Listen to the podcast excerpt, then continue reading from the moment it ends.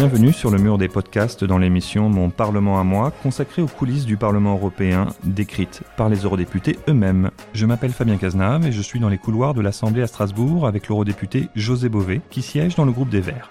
Je lui ai demandé ce qu'il a le plus marqué lors de cette législature au Parlement européen. Écoutez, pour moi, ce qui a été le plus important pendant cette mandature, c'est que ce Parlement, le Parlement européen, c'est un Parlement démocratique. Euh, il n'y a pas de majorité et de minorité. Chaque texte doit être débattu pour construire des alliances avec euh, les membres d'autres formations politiques. Alors ça peut très, ça surprend évidemment quand on est en France, parce qu'en France, où on est dans la majorité, on est dans l'opposition. Bah, ici, ça n'existe pas au Parlement européen. Il y a des majorités euh, sur des textes qui sont faits. On peut être dedans, on peut ne pas être dedans, mais ça, ça bouge tous les jours. Euh, là, on est en train de, marcher dans les couloirs du Parlement européen. Euh, qu'est-ce qui vous a le plus euh, marqué quand vous êtes arrivé justement par rapport à cette enceinte à Strasbourg? Parce qu'il y a plein d'ascenseurs, il y a plein de couloirs. Est-ce que c'était facile de s'y retrouver au départ? Bah écoute, franchement, c'est hyper compliqué.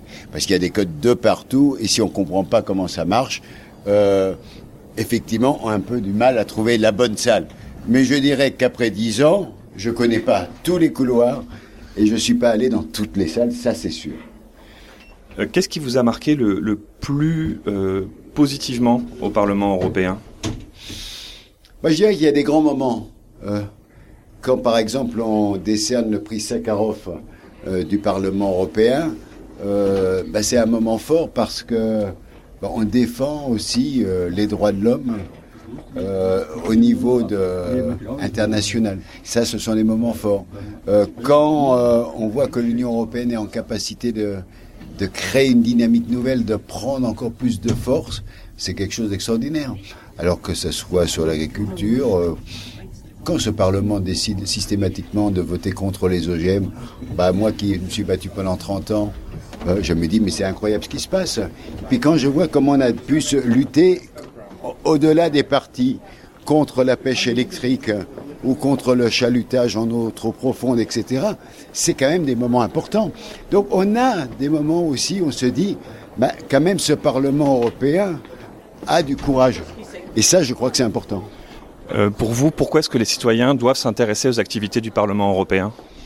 Oui, je dirais que pour une raison très simple, c'est que, un, c'est une formidable école de démocratie directe, c'est un Parlement qui est élu à la proportionnelle dans tous les pays, donc ça c'est quand même pas rien, euh, ça n'existe nulle part ailleurs.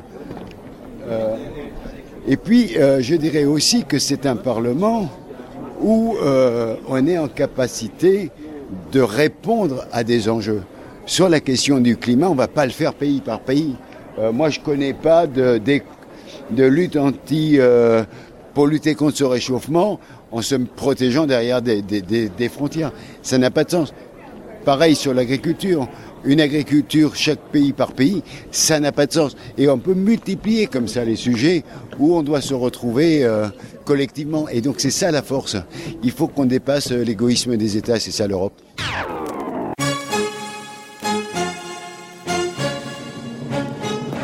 Vous pouvez consulter tous les résultats des élections européennes sur notre page dédiée www.ouest-france.fr/élections/européennes. Retrouvez les autres épisodes de notre série Mon Parlement à moi avec les eurodéputés sur le mur des podcasts de Ouest France.